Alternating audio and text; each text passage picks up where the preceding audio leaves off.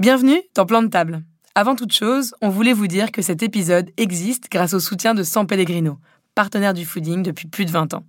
Le guide s'est associé à San Pellegrino parce que tous les deux sont convaincus que la table a un rôle à jouer dans la transformation de notre société. Un exemple, San Pellegrino accompagne Food for Soul, créé par le chef italien Massimo Bottura et Lara Gilmore. L'association lutte contre le gaspillage alimentaire et promeut l'inclusion sociale à travers la culture et la cuisine. L'asso est notamment à l'origine des Refettorio, 13 restaurants à travers le monde qui restaurent leur communauté, au propre comme au figuré. Allez, c'est plan de table.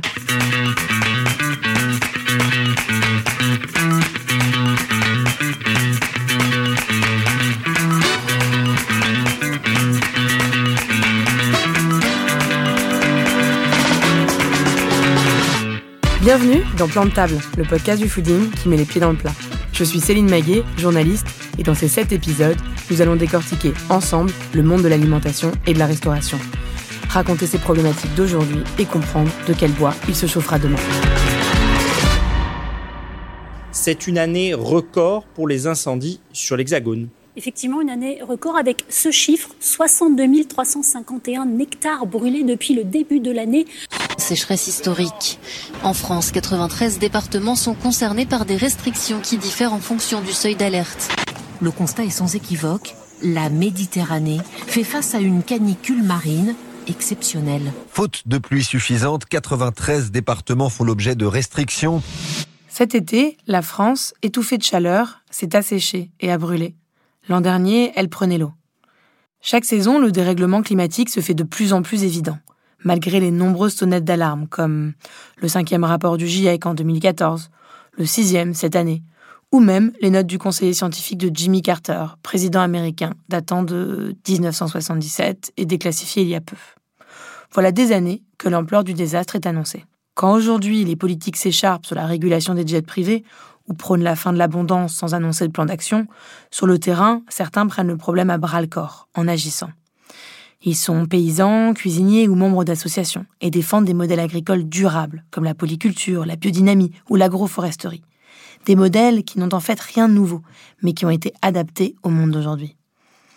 Parmi ces acteurs engagés dans le respect du vivant, il y a nos trois invités. Anthony Urgelet, chef et restaurateur derrière Éléments Abidar et Époque à Biarritz, qui prend position en cuisine tous les jours pour soutenir les producteurs de sa région, le Pays Basque.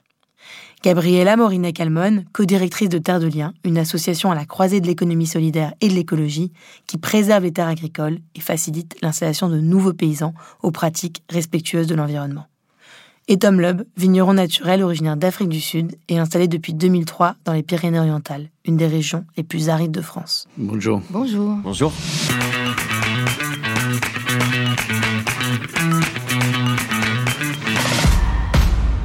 Donc tous les trois, par votre cuisine, euh, la culture de la vigne euh, ou votre travail associatif, vous défendez un modèle agricole. Lequel vous défendez? À Liens, on défend un modèle agricole qui, qui nourrit les gens dans, dans, un territoire, un modèle agricole qui rémunère euh, dignement euh, les paysans et paysannes. Euh, pour nous, ce modèle, c'est c'est l'agriculture paysanne, c'est l'agriculture bio, c'est des pratiques agroécologiques. Anthony? Alors nous, c'est un petit peu sur la même trame. C'est vrai que ce, ce, mot paysan, on a tendance à beaucoup le réutiliser aujourd'hui, ce qui était un peu péjoratif il y a quelques années. Et aujourd'hui, je pense qu'on essaye un peu de remettre ces nettes de noblesse aux paysans qui finalement euh, nous donne tout ce qu'il faut tous les jours et puis euh, nous permet de, de, vivre et se nourrir correctement, et j'espère pour de, beaucoup d'années. Et vous, Tom, par votre euh, viticulture, quel, modèle vous défendez? Bah, C'est un modèle bio, bien sûr, et naturel, avec un focus sur la matière organique. ça, c'est un sujet qui est un peu perdu dans la discussion de bio, et surtout souvent avec biodynamie. Euh, beaucoup de confusion existe, mais je reprends un peu les mots de Steiner en disant que la matière organique, c'est la base de la, la santé de la, terre, la santé de la plante et la santé humaine. C'est un travail avec cet objectif-là. Mais qu'est-ce que c'est la matière organique exactement? Bah, C'est le carbone. Euh, D'ailleurs, aujourd'hui, on a beaucoup trop de carbone dans le ciel et dans l'atmosphère et pas assez dans la terre. Et aujourd'hui, si on achète les terres agricoles, euh, mondialement, il y a une moyenne de 1% de matière organique. Et ça, c'est une catastrophe. En sachant qu'avec une personne de matière organique, on peut stocker à peu près 7 litres d'eau par mètre carré. Et avec 4 5% on peut stocker entre 70 et 80 litres par mètre carré. Et ça, c'est un peu l'enjeu pour l'avenir. Si on veut continuer à faire des vignes dans le Pyrénées orientales euh, et pas mal d'autres coins aussi, il faut qu'on est capable de gérer les, années où il y a beaucoup de pluie euh, intempestives euh, en automne et après des étés où il n'y a pas de pluie du tout. Et souvent, on va passer quatre mois, comme cette année, cinq mois sans pluie. Et ça, c'est pas vraiment dans l'expérience agricole euh, euh, euh, comme on peut comprendre. C'est moi, il y a 20 ans, quand je suis installé dans le Pyrénées oriental, une vigneron m'avait dit la moyenne dans notre secteur, c'était 600 mm par an. Et depuis que j'y suis, on a eu au moins 5 millésimes, à moins que 300, inclus l'année dernière qui, qui était 200. Face à la sécheresse que vous observez d'année en année qui est, qui est plus importante, vous, euh, votre solution, c'est euh, de, travailler justement la matière, la matière, organique des sols pour euh, emmagasiner le peu d'eau qui, qui, tombe sur les Pyrénées-Orientales. C'est ça, la gestion d'eau, c'est de, garder l'eau dans le, le, paysage. Grand travail pour nous, c'est les couvertures végétaux. Et ça, on commence maintenant. C'est le fait de semer entre les pieds de vigne pour avoir justement toujours de l'herbe entre les pieds de vigne. C'est ça. Et on, sème maintenant euh, pour profiter de la pluie de, septembre, parfois octobre. Et normalement, ça s'arrête pour, pour, pour, décembre, janvier. Vous, vous tendez vers la polyculture. Qu'est-ce que vous plantez sur euh, les autres hectares euh, en plus des vignes? Ouais, Déjà, quand on plante une vigne, on, va faire un apport à peu près de, de, de 5, 6, 700 tonnes de matière organique par, par hectare. on va planter euh, entre 200 300 arbres autour euh, pour, pour abriter les oiseaux, les insectes, euh, pour couper le vent, parce que le vent, c'est un, gros facteur chez nous, surtout le tramontane. et aussi, pour, pour, pour, les arbres, ils ont un rôle très important pour, pour garder un, un, sol qui est capable, les racines, ils vont pénétrer plus profond qu'une vigne. Euh, et, ça, garde un sol qui est capable de magasiner de, l'eau euh, dans une façon plus importante.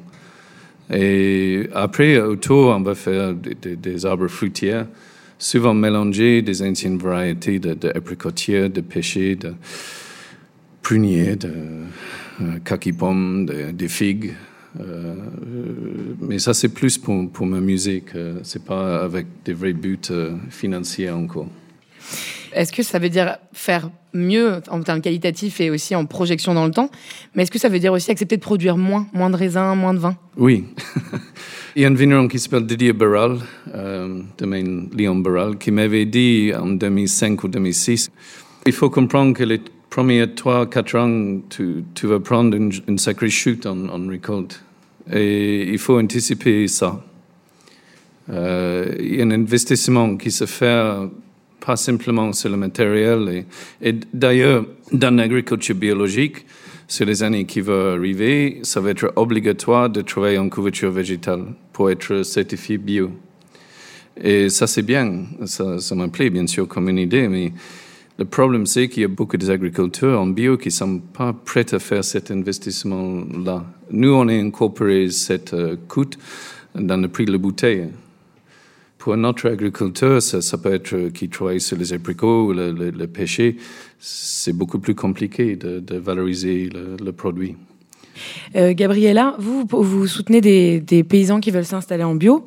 Euh, on parlait de la façon de, cultiver de tomes. Est-ce que travailler en bio, c'est aussi penser à un modèle économique différent, puisque c'est produire moins?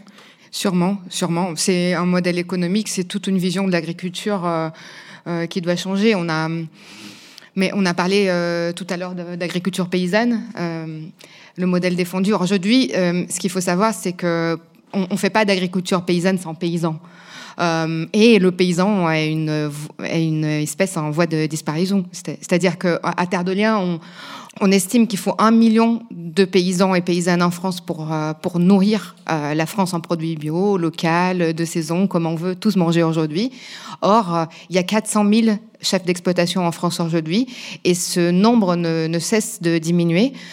dans, ce nombre de d'agriculteurs qui existent aujourd'hui, installés aujourd'hui, on sait qu'il y a 25% en quart qui va partir à la retraite dans les dix prochaines années. Donc, si euh, si on ne, s'intéresse pas à comment générer des vocations pour cette nouvelle génération, on, on, sera plus capable de se nourrir en France euh, euh, dans, les, dans les dix prochaines années. En tout cas, pas avec le modèle qu'on est ensemble dans cette salle en train de prôner, donc c'est-à-dire des, des, vignerons, des vignerons engagés ou des, chefs qui, qui respectent leurs produits, etc.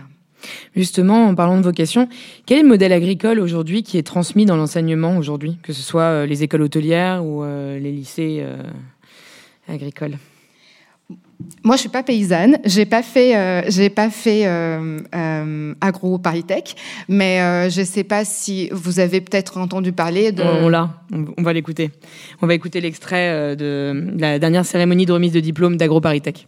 AgroParisTech forme chaque année des centaines d'élèves à travailler pour l'industrie de diverses manières. Trafiquer en labo des plantes pour des multinationales qui renforcent l'asservissement des agricultrices et des agriculteurs. Concevoir des plats préparés et ensuite des chimiothérapies pour soigner les maladies causées. Inventer des labels bonne conscience pour permettre aux cadres de se croire héroïques en mangeant mieux que les autres. Développer des, des énergies dites vertes qui permettent d'accélérer la numérisation de la société tout en polluant et en exploitant à l'autre bout du monde. Ça, c'était des étudiants qui, euh, comme un, cri du cœur, euh, lors de la dernière cérémonie de, remise des diplômes, euh, dénonçaient en fait l'enseignement qu'ils avaient eu à AgroParisTech. Donc ça, c'est un modèle qui est transmis pas que dans ces écoles d'agronomes, c'est un modèle qui est transmis aussi dans les écoles hôtelières ou dans les lycées agricoles. Le plus gros du travail, de toute façon, sera sur la formation des jeunes, l'intérêt qu'on a aux jeunes. Nous, on le fait dans notre resto à manière, on garde des prix on a le gros combat sur l'accessibilité, parce que je pense qu'on passe un message euh, directement. Mais bon, euh, pas plus tard que cette année, il y a une apprentie de chez moi qui a arrêté qui est venue s'embaucher parce que euh, bah, en décembre, il travaillait des tomates, en février, il travaillait des concombres. Donc il y a un gros dérèglement là-dessus sur les produits. Donc nous, on essaye la semaine de leur donner une vision, de leur montrer une direction qui est la nôtre de vision, pas forcément la meilleure, mais on, leur, on essaie de, rester dans le bon sens. Et euh, c'est vrai que si ce travail-là n'est pas relayé par euh, le travail euh, d'éducation, en fait, on... ça va être assez compliqué. Et vous, Tom, vous aviez fait un lycée agricole ou vous, vous avez peut-être des stagiaires qui viennent vous voir?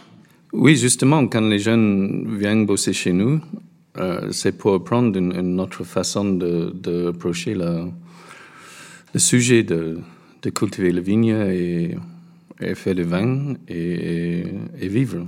C'est quand tu apprends à faire le vin dans une, dans une école, c'est un projet de, de, rajouter les choses pour compenser pour le fait que tes raisins sont pourris. Et la nature, c'est ton ennemi. Pour utiliser un maximum de produits, euh, autant dans la vigne qu'à la cave. Et, on est entouré toujours par les, vendeurs qui, qui, qui donnent le, conseil euh, pour te vendre des bidons et des paquets. Et, je pense en, en, vin bio aujourd'hui, euh, il y a une centaine de produits on peut rajouter euh, avec le raisin. Et ça, c'est triste. Et, les gens souvent demandent pourquoi je ne mets pas le logo bio sur mes bouteilles. Et c'est pour ça. Et ça, les gens, on doit développer une, conscience critique euh, en tant qu'agriculteur, en tant que winemaker ou consommateur. Et, justement, les gens, souvent, ils viennent chez nous juste pour voir en fait qu'on peut cueillir le raisin euh, à la main, pas avec une machine. Et on peut transformer ça sans aucune rajoute. Et on peut arriver jusqu'à la mise en bouteille euh, sans aucun produit rajouté, sans aucune filtration, sans aucun collage. C'est compliqué aussi de se défaire de ce qu'on a appris. C'est aussi pour ça que c'est intéressant d'aller dans, dans, dans, les lycées et d'essayer de, de modifier ce qu'on apprend aussi. Oui, et je, je, je pense, euh, on est dans une phase où les gens euh, apprécient de plus en plus des, des, des produits euh, euh authentiques. Euh, un, un, vrai vin, pour, pour moi, ça doit pas contenir d'autres choses que le raisin. Euh, c'est bête de dire, mais moi j'ai bossé dans des grandes caves euh, en Afrique du Sud. Et, ton travail pour la journée, c'est de, de, mélanger des sacs avec des jus de raisin. Est-ce que euh, c'est cette espèce de vacuité, cette absurdité parfois aussi de, faire des choses, qui, euh, des choses comme ça, de mélanger du raisin avec, euh, avec des produits, qui explique cette crise de vocation dont vous parliez tout à l'heure? C'est sûrement une des raisons. Oui, oui, la, façon dont, on, dont, dont l'agriculture a évolué pour être de l'industrie. Euh, c'est sûrement une des raisons pour lesquelles aujourd'hui les fils et filles d'agriculteurs ne veulent plus faire le métier de leurs parents. Et c'est sûrement la raison pour laquelle euh, des jeunes gens à peine sortis euh, de, de la fac, de, de l'école, ne veulent pas mettre en œuvre les enseignements de leur école et cherchent déjà, avant d'avoir une expérience professionnelle, une autre voie. Oui, je crois. Il y a aussi des difficultés d'installation pour euh, les paysans aujourd'hui Quels sont les freins euh, pour s'installer euh? L'accès à la terre est le premier frein pour s'installer en France et, dans le monde. Euh, Aujourd'hui, euh, il y a 60%, 60 des, euh, des personnes qui tapent à la porte des points info installation. C'est des structures qui, accueillent les gens qui veulent s'installer, qui ne, ne sont pas issus du milieu agricole. Donc, ils peuvent pas prétendre à un héritage familial de terre, ni à un savoir-faire même familial. Et pour eux, l'accès à la terre, pouvoir acheter la terre agricole est le principal frein pour euh, devenir paysan ou paysanne. Aujourd'hui, euh, le, le, prix moyen du mètre carré en France est de 6 000 euros. Euh, donc ça, c'est la moyenne. D'un hectare. D'un hectare, j'ai dit quoi? Pardon. Mètre carré. ça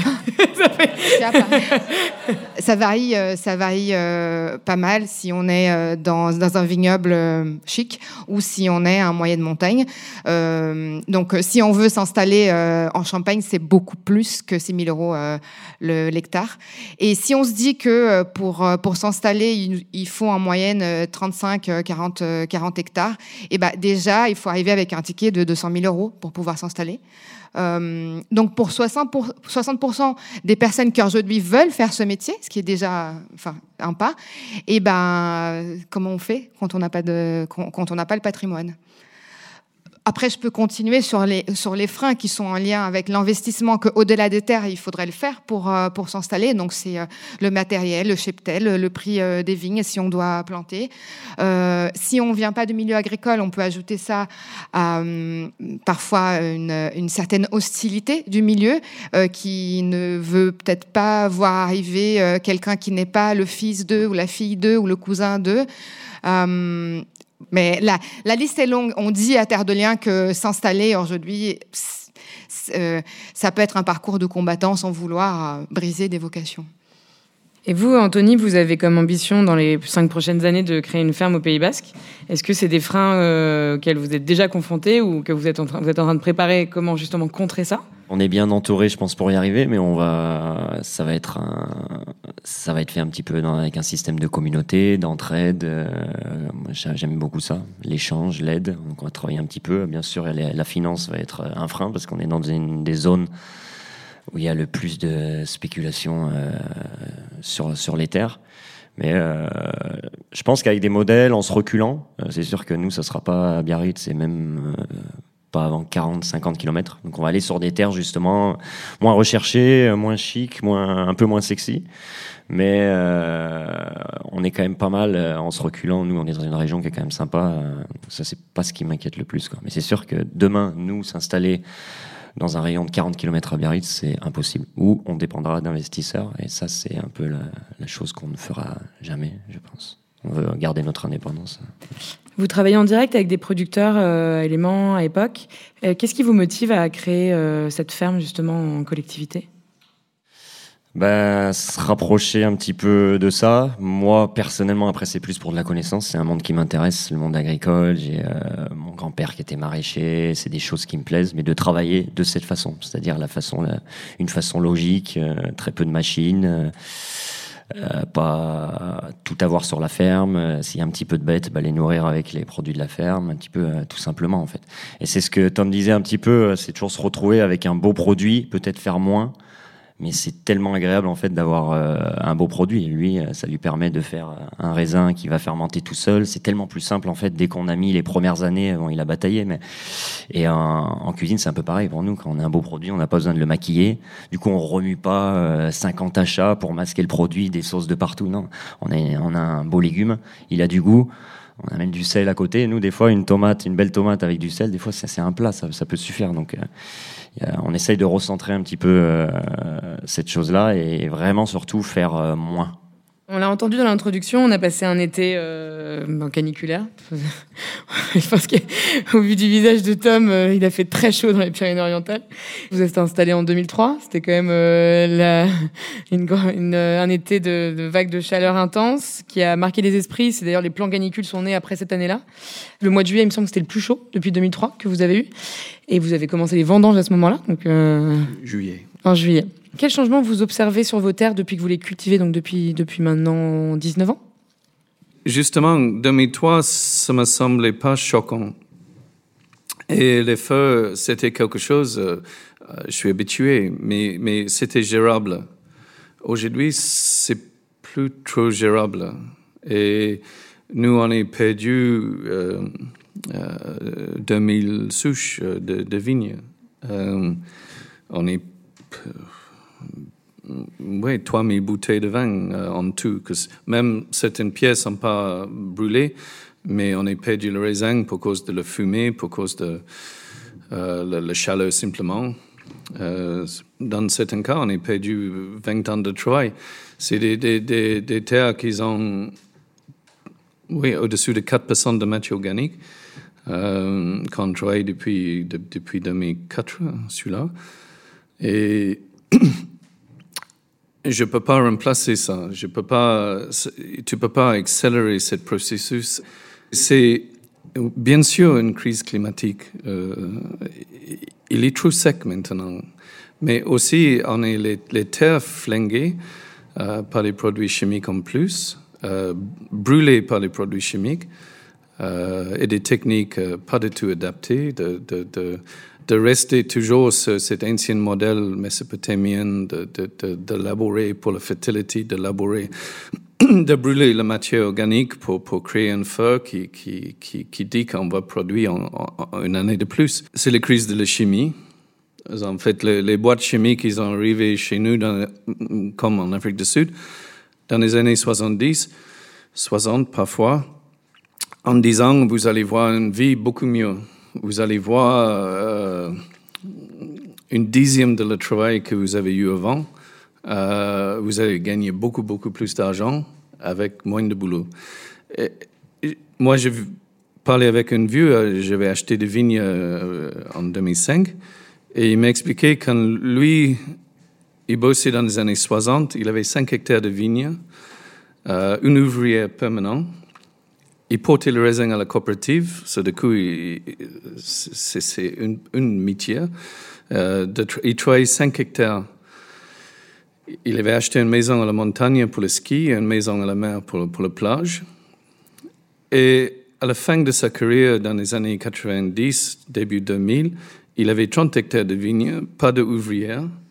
Et, et couru toute la longue de la journée, à traiter, à essayer de se rattraper à droite et à gauche, et gagner pas dessous avec 30 hectares. Et, ça, c'est cette, crise de la chimie qui, qui, qui, cette industrie vendu le mensonge euh, aux agriculteurs, euh, aux consommateurs aussi. Et c'est ça qui détruit le paysage, c'est ça qui détruit la communauté. Il y a des gens, euh, qu'ils ont fait de vin chez nous depuis 3000 ans quand même. Et des villages entiers qui, qui sont vidés de cette activité. Euh, quand j'arrivais en 2000, Euh, il y avait 68 coopératives, caves coopératives dans notre région de Pyrénées-Orientales. Aujourd'hui, il y a une dizaine. Et il y a une de grosses qui va passer euh, cette année. Euh, une grosse coopérative en moins. L'histoire que Tom racontait euh, d'un copain euh, qui, euh, qui avait 5 hectares et qui, pouvait vivre de, ces 100 hectares et que, en plus, employé du monde, c'est pas une histoire individuelle, c'est vraiment la conséquence et, et, en phénomène, la conséquence de l'industrialisation de l'agriculture, donc la mécanisation, etc., et des politiques publiques qui rémunèrent les paysans à l'hectare. On connaît la PAC et, et les effets qui, font qu'aujourd'hui, les fermes euh, sont de plus en plus grosses et de moins en moins rémunératrices. C'est quand même le comble. Euh, donc, euh, on sait que dans les années 80, la taille moyenne d'une ferme était de environ 20 hectares. En 2020, euh, ça s'est multiplié par 3. On est autour de 70-80. Euh, donc on, pourrait se dire, euh, bah, pourquoi pas, en fait, on a des fermes plus grandes, on, produit plus, on est... mais, en fait, dans la réalité, on ne produit pas mieux, on ne produit pas plus, on rémunère pas plus les paysans et paysannes qui y travaillent. et l'héritage des fermes plus grosses, c'est un, aussi, un des freins aussi à l'installation de nouvelles générations. C'est-à-dire que ça devient encore plus compliqué quand on a des, euh, euh, des actifs agricoles hyper importants, gigantesques, euh, quand on veut, quand on veut s'installer pour faire. et, et c'est même pas aujourd'hui le projet de ces gens qui sortent d'AgroParisTech. C'est pas de reprendre une ferme-usine à, à, 300 hectares. C'est vraiment de produire localement pour nourrir des gens du territoire. Donc, on est dans un moment, il va falloir qu'on mette en, en, en cohérence euh, l'héritage de la révolution verte et les aspirations des futurs euh, agriculteurs et agricultrices. Justement, avec l'association Terre de Liens, dont vous êtes co-directrice, vous, vous, vous achetez des terres agricoles et vous installez des paysans qui s'installent en agriculture biologique. Donc en fait, euh, vous, vous accompagnez ce modèle-là. En quoi c'est votre action est d'utilité publique? Oui, on, installe, euh, on installe des paysans avec un bail rural environnemental. Donc, euh, euh, Terre de Liens achète des terres avec l'argent des citoyens et citoyennes. Tout à l'heure, Anthony, tu disais, je ne veux, pas, acheter par un investisseur. Pour nous, c'est pas un gros mot. Nous, on a 35 000 investisseurs à Terre de Liens. C'est des gens qui mettent de l'argent pour qu'on puisse acheter des terres.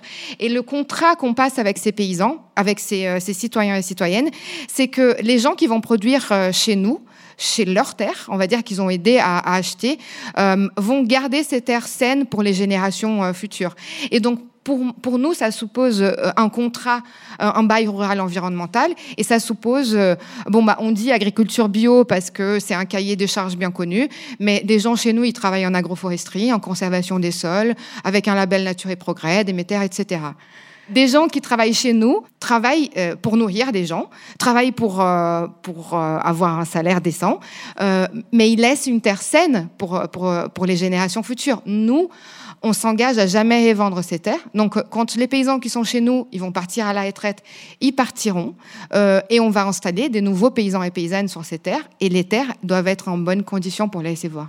Oui, c'est ça. Vous, et vous essayez aussi d'endiguer l'envolée des prix des, des terres de cette manière-là? Bah, comme, comme on ne les vend pas, on ne on est, on spécule pas sur la valeur de la terre, en effet. Et vous, Anton, à défaut de produire euh, pour l'instant, vous transformez les produits. Quelles actions concrètes vous avez mis en place euh, dans vos cuisines pour respecter le vivant? Ben Déjà, on a les cartes imprimées midi et soir. Donc, euh, on suit complètement sur les plusieurs établissements, parce qu'on a quand même plusieurs opérations avec les épiceries, et deux, restaurants et un comptoir à manger. On suit déjà notre maraîcher. C'est-à-dire que nous, tout simplement, on s'adapte à ce qu'il y a dans les champs en fonction de ça. Et ensuite, on, depuis une petite dizaine d'années, on force énormément fermentation. Donc ça nous permet aussi, alors, dans un sens, de, de prolonger les saisons, d'avoir le luxe de manger euh, des tomates en hiver, tout ça. Et puis en, plus, ce système-là, un petit peu, ça nourrit un petit peu les entre guillemets caprices, parce que des fois, bon, on est tous euh, humains. Des fois, on a envie de manger des fruits rouges euh, en octobre. Bah, nous, on les a fermentés, on les a préservés. Enfin, il y a plein de techniques aujourd'hui. Donc déjà, suivre la nature, s'adapter à cela. Et on a quand même 30-40 paysans, donc ça nous laisse quand même un choix énorme. Hein. Je parle de tout, hein, légumes, viande, cueilleurs, etc. C'est à peu près 40 personnes. Et vraiment, on suit tous les jours. Par contre, ça demande bah, beaucoup, beaucoup de travail. Et surtout pour la formation, comment on travaille. Il n'y a jamais de routine chez nous. Il tous les jours sont différents. Et puis un jour la courgette est plus grosse, un jour elle est plus petite, donc faut rechanger, on change les recettes en permanence. Mais on est vraiment sur ce travail. Euh, la règle qu'on répète souvent, c'est qu'il y a 52 saisons dans nos restaurants. Et vraiment, on fait un programme un petit peu à la semaine. Qu'est-ce que quel producteur a quoi? Et là, ce mec, bon, il a besoin les poivrons, les piments sont mûrs, faut y aller cette semaine. On va faire plusieurs plats sur l'établissement. Et ça nous permet aussi d'avoir zéro gaspillage. Et vous me racontiez justement comment vous travaillez les bêtes au sein de vos différents établissements? On travaille bêtes entières, nous. Donc c'est pareil, euh, ça c'est des détails, mais si tout le monde veut du filet de bœuf, ben, on avoir un problème parce que c'est quelques kilos par, sur une bête de 200 kilos. Donc on travaille toute la bête entière. Sur le cochon, on fait des demi. Parce que c'est euh, par rapport à ce qu'on sert 800 personnes à peu près par semaine, nous, sur tous les établissements. On fait 800 repas bête entière, c'était un petit peu la base. C'est pour ça qu'on a fait le deuxième restaurant, parce qu'au début, j'étais obligé de prendre des quarts de bête. Quand on me demande pourquoi tu as fait un grand deuxième restaurant, qui est pas énorme, mais on fait 80-90 couverts, euh, c'était aussi pour ça. En fait, c'était pour euh, bah, déjà donner un petit peu plus que des pièces à beaucoup de producteurs. Donc, on peut leur donner euh, une projection sur six mois, un an. Tiens, dans trois mois, j'ai besoin de ça. Dans six mois, on, on fait quasiment un programme à l'année. Et beaucoup avec les maraîchers aussi, parce qu'ils plantent un petit peu ce qu'on leur demande, mais on s'adapte énormément à eux.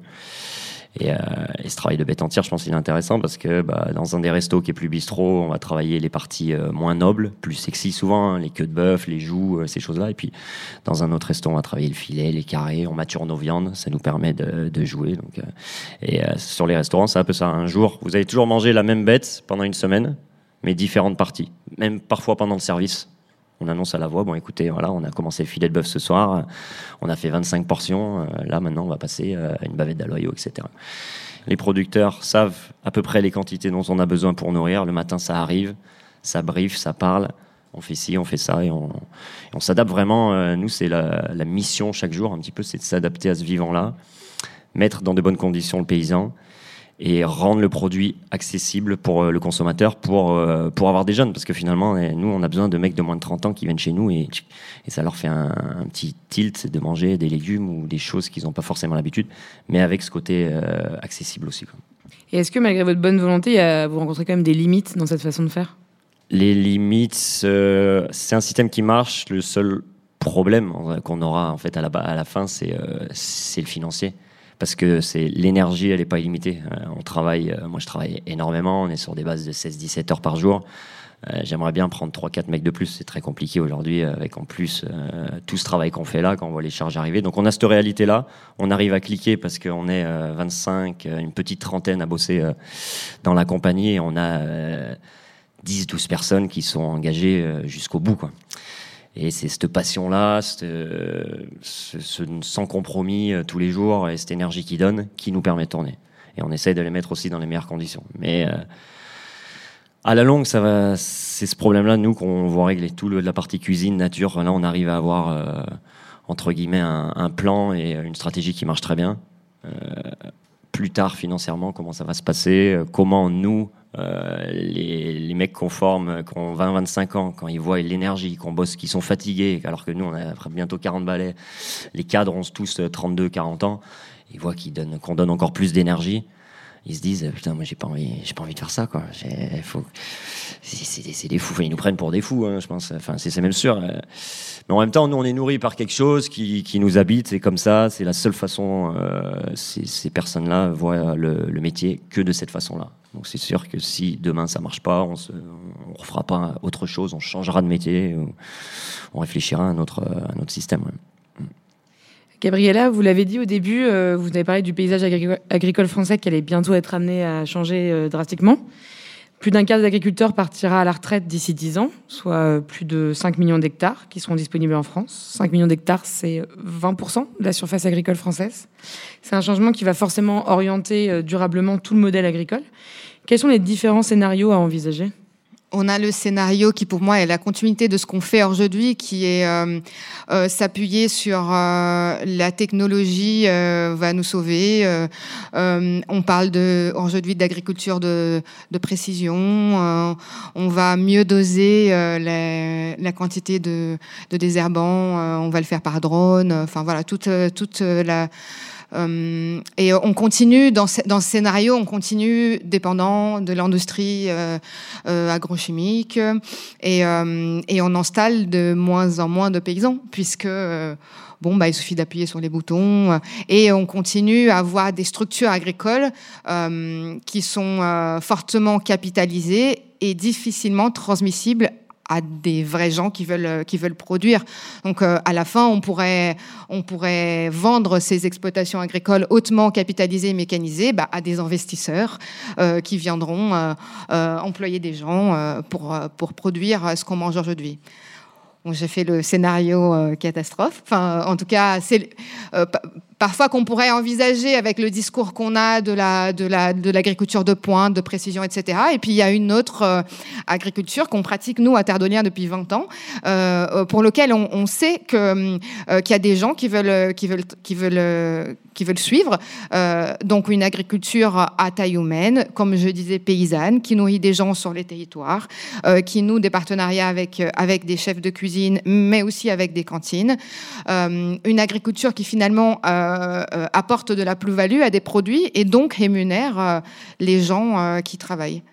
Et on voit là-dessus, on, voit beaucoup au Pays Basque ce système-là, avec ce système un petit peu d'entraide et de travail simple. Et on, voit que les, les paysans basques qui travaillent avec nous, ils ont une belle vie. Ils ont de la profusion. Et c'est l'abondance quand moi je vais chez eux. Et on voit un petit peu ceux qui sont sur un modèle, euh, pas les gros gros industriels, parce qu'il n'y en a pas énorme, mais les semi-industriels, on les voit, les, gars, ils bataillent plus, ils mangent pas sainement. Euh. en fait, c'est toujours ce problème-là. Pour nous, c'est tellement simple et on pense qu'on a une solution quand même, parce qu'on on se nourrit quand même depuis des milliers d'années comme ça, juste depuis 25 ans, 30 ans qu'on fait n'importe quoi. Et même en montrant ce système-là, on a encore du mal à, à accrocher ça. Quoi. Et on a, moi, j'ai un maraîcher qui me dit tout le temps, c'est tellement compliqué d'être pauvre. On parle en niveau alimentaire. Il me dit, tu vas chez lui, c'est sûr, tout pousse avec. Le gars, il est, extraordinaire, quoi. Mais il a toujours cette phrase, il dit, euh, je comprends pas les, maraîchers à côté, autour de chez lui qui bataillent toute la journée, quoi. Il me dit, moi, je suis tranquille, je bosse 12 euh, heures par jour. Mais les mecs à côté, ils passent des, toute la journée, ils passent leurs produits. Et c'est vrai que tant qu'on n'arrive pas à sortir ça euh, la tête des gens et puis d'une partie des consommateurs, il y a vraiment un travail là-dessus à faire, en fait, finalement. Mais c'est vrai que vous, au Pays Basque, vous êtes chanceux, il y a quand même le, modèle de polyculture qui est ancré depuis des années. Vous avez beaucoup de fermes en polyculture où il y a euh, aussi bien euh, du maïs, des piments, euh, des bêtes, que dans d'autres régions où c'est plus du tout la norme. et puis il y a un engagement qui a été fait au départ. C'est vrai que les, les industriels n'ont pas été forcément bien accueillis.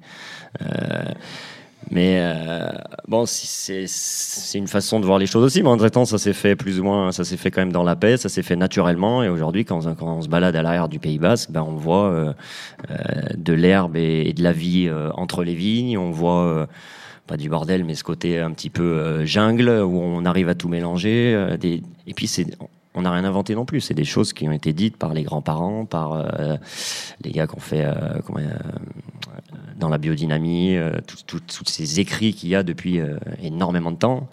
Je pense que les mecs disent pas que des conneries. Quoi. Donc, voilà. Pour, pour finir, vous, vous, agissez tous les trois donc à, votre manière.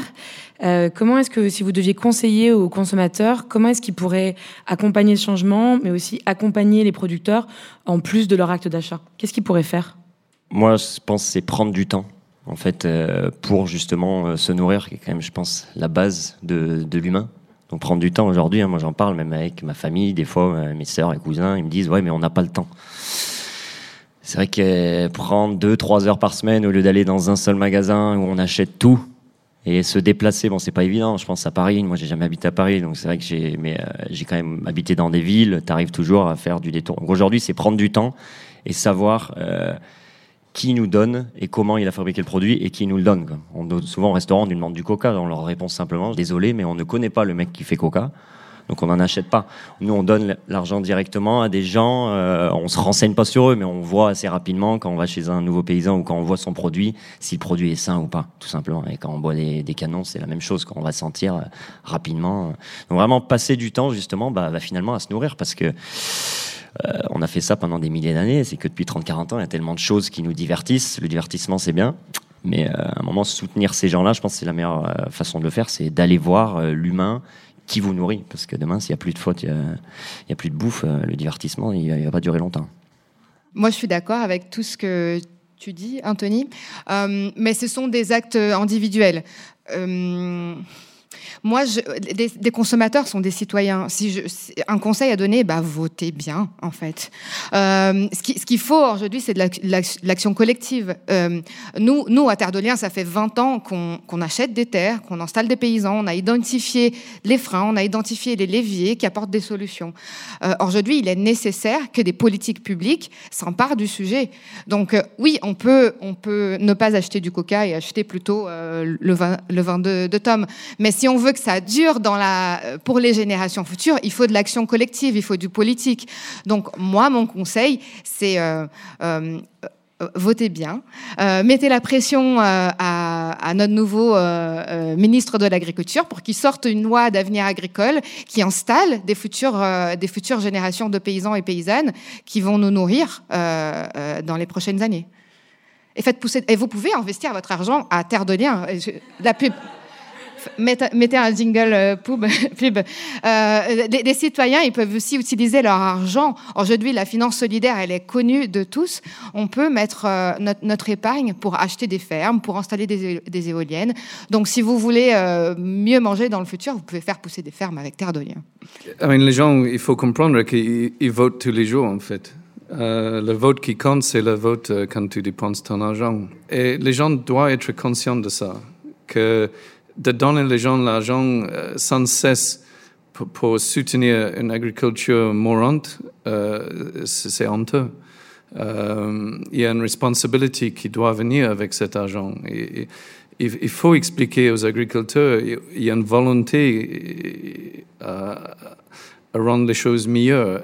Aujourd'hui, on, on, est, c'est pas un manque d'argent, c'est un manque de volonté. Chinua Achebe, le poète euh, africain, quand il reçut son prix Nobel, il avait dit le, le problème d'Afrique, c'est pas la pauvreté, c'est la pauvreté d'expectation. Et ça, c'est aussi notre problème en France aujourd'hui. Les gens, ils n'attendent pas assez de les politiciens, de les agriculteurs, de eux-mêmes. Et on est content, en grosse partie, de manger des choses on ne doit pas manger, de boire les choses on ne doit pas boire c'est le quotidien, tous les jours. Et ça, c'est très triste.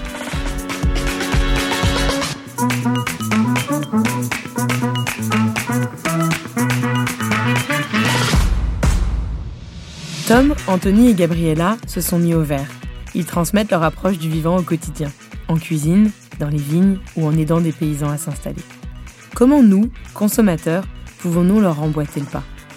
Tom nous incite à développer une conscience critique à nous interroger sur le vrai prix des choses. Pour Gabriella, le vote et la pression exercée sur les politiques pourront faire changer les lignes. Ou encore l'engagement citoyen auprès d'associations comme la sienne, Terre de Liens. Quand Anthony, cuisinier avant tout, invite à prendre du temps pour se nourrir, à réfléchir aux produits, du museau à la queue ou des fans aux racines. Et surtout, à soutenir ceux qui les font. Avant de vous quitter, pour se mettre encore plus de réflexion sous la dent, Arnaud Donquel, chef triplement étoilé de Plénitude à Paris et de la Vague d'Or à Saint-Tropez, qui a cuisiné pour cet enregistrement de plan de table, nous donne sa vision de la mise au vert. On l'écoute. J'ai beaucoup aimé la vision. La vision, elle est belle parce qu'elle est, bien, est bienveillante envers euh, la terre, envers, euh, envers les hommes, mais je pense que si euh, il faut aussi analyser une chose, c'est que en 1960 on était 3 milliards, aujourd'hui on est 8.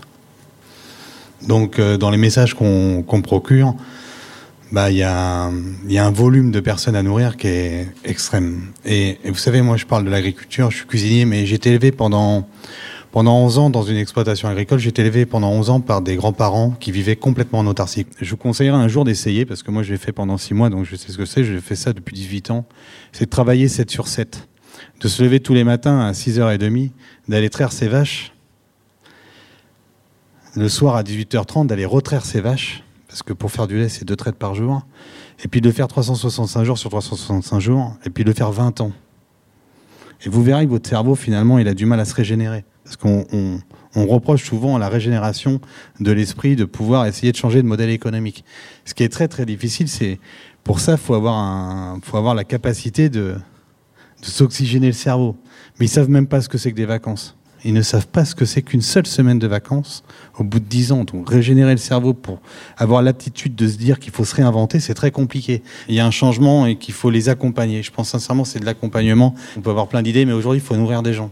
La vraie réalité, c'est qu'il faut quand même continuer à nourrir des gens, parce qu'on doit nourrir. On ne peut pas accepter la famine non plus. Donc aujourd'hui, les consciences, elles sont collectives. Il ne faut pas non plus être utopique. Par contre, il faut amener la bonne parole pour pouvoir y aller petit à petit, crescendo, et surtout respecter son prochain, de se dire, l'idée c'est qu'on y aille tous ensemble. Moi, dans mon modèle économique, moi, je suis dans le luxe. Donc forcément, je suis à la base de la surconsommation. Mais ce qui est important, c'est comment je peux faire tous les jours pas que pour déculpabiliser, pour changer tout doucement le système.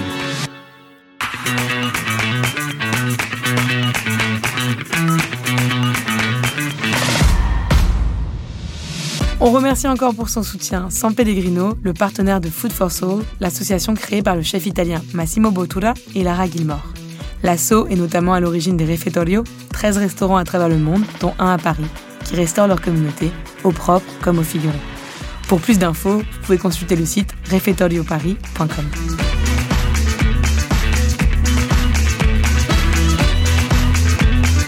Vous venez d'écouter Plan de table, le podcast du fooding qui met les pieds dans le plat. Abonnez-vous pour ne rien rater des prochains épisodes.